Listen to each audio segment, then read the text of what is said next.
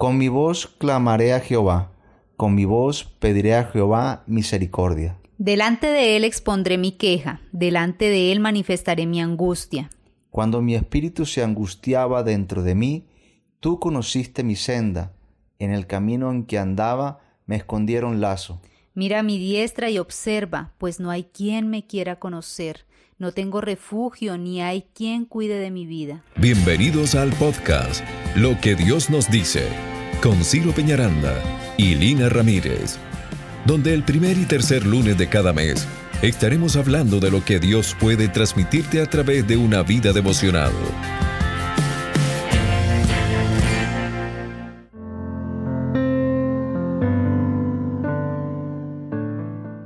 Hola a todos, bienvenidos al podcast Lo que Dios nos dice.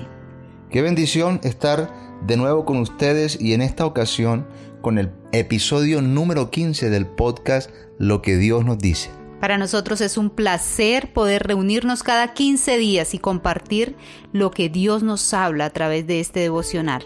Bueno, pues vamos a dar inicio ya de este episodio y pues para eso quiere comentarles eh, a manera de introducción lo siguiente. En ocasiones nosotros podemos cometer errores en cuanto a la asesoría que tratamos de buscar en las diferentes áreas de nuestra vida.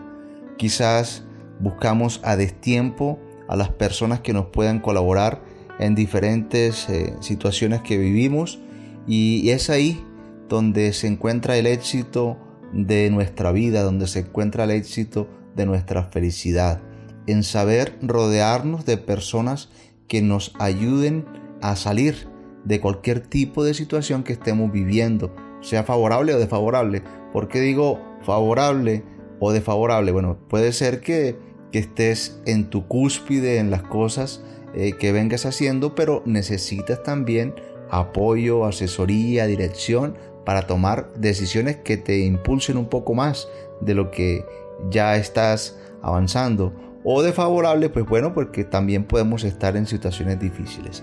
El tema de hoy, eh, basándonos en esta pequeña introducción, pues es ¿a quién buscas? Escuche bien, ¿a quién buscas? Para eso vamos a apoyarnos en una lectura eh, del libro de los Salmos, es el Salmo 142, y pues le pido el favor que tome su Biblia usted también ahí para que lea con nosotros y podamos contextualizarnos de lo que hoy vamos a hablar. Repito, el tema, ¿a quién buscas? El Salmo 142 entonces en su versículo 1 dice, Con mi voz clamaré a Jehová, con mi voz pediré a Jehová misericordia. Delante de él expondré mi queja, delante de él manifestaré mi angustia. Cuando mi espíritu se angustiaba dentro de mí, tú conociste mi senda, en el camino en que andaba me escondieron lazo Mira mi diestra y observa, pues no hay quien me quiera conocer, no tengo refugio ni hay quien cuide de mi vida. Clamé a ti, oh Jehová, dije, tú eres mi esperanza y mi porción en la tierra de los vivientes. Escucha mi clamor porque estoy muy afligido, líbrame de los que me persiguen porque son más fuertes que yo. Saca mi alma de la cárcel para que alabe tu nombre. Me rodearán los justos porque tú me serás propicio. Vemos a un David en angustia, vemos que hay una persecución, él está huyendo de Saúl. Saúl está, en medio de la prueba, ¿no? Está en medio de la prueba, vemos que hay una situación, él está buscando ese refugio y encuentra la cueva de Adulam. La cueva de Adulam es un lugar de refugio, es una ciudad de reposo. Ahí llegaban tres tipos de personas a ese lugar. Una eran los afligidos, que tenían tristeza, pena, dolor o sufrimiento. Es decir, esas personas estaban en verdadero clamor. los otros tipos de personas son los endeudados. Dice que estaban en una condición de desgracia. Y los terceros son los de amargura, de espíritu, aquellos con frustración, resentimiento a causa de injusticias o desilusiones. Vemos que hay un David que sufre, un David que necesita auxilio. La cueva de Adulam. Interesante el tipo de personas que llegaban ahí. Era un lugar de, apartarse, era un lugar para reflexionar. Pero los que llegaban ahí tenían unas condiciones tremendas. ¿Qué llegó a hacer David a la cueva de Adulán? Él llegó a clamar, a pedirle a Jehová. Él llegó a exponer su queja y a manifestar la angustia en la que se encontraba. David venía siendo perseguido por Saúl y él en esa persecución se sentía sin protección. Pero aprovechó estar en ese sitio y clamó al Señor y le dijo que Él era su esperanza. Le dijo, yo estoy aquí, Señor, y necesito que me escuches. Estoy afligido, necesito que me libres, necesito que aquellos que me persiguen, Señor, se vean humillados delante de usted porque usted es más fuerte que ellos. Eso fue hacer David a la cueva de Adulán, a buscar la protección del Señor. Primero que todo, fue a buscar, fue a clamar, fue a pedir, fue a exponer su queja, a exponer su angustia y a contarle con lujo de detalles al Señor qué era lo que estaba pasando con él en esos momentos. ¿Cuántas veces nosotros nos hemos sentido de igual manera? ¿Cuántas veces nosotros hemos sentido esa angustia y ese deseo de buscar la voz del Señor, de poder clamarle, de poder pedirle, de poder exponer y manifestar todo lo que nosotros sentimos en ese momento? Imagínese usted cuál es su cueva en este momento, cuál es su cueva de Adulán. ¿Es el lugar adecuado para estar en este instante?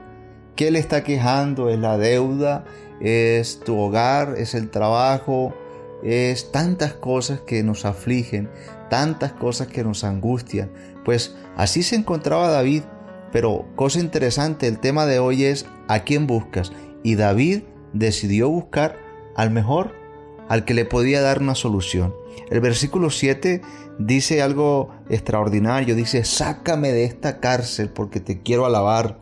Yo, Señor, Sé que tú me ayudarás y seré rodeado por personas justas. Y tú, Señor, me serás propicio, serás favorable a mi angustia. ¿Quién más que Dios para ser propicio, ayudarnos en cada momento? Solo Él, Él es el mejor consejero. Hoy me pasó algo que, que yo dije, tengo que aprender de esta situación que, que me está pasando. Una amiga muy cercana Dice, te estuve buscando porque estaba en un momento de angustia, en un momento de clamor y no te encontré, me decía ella a mí.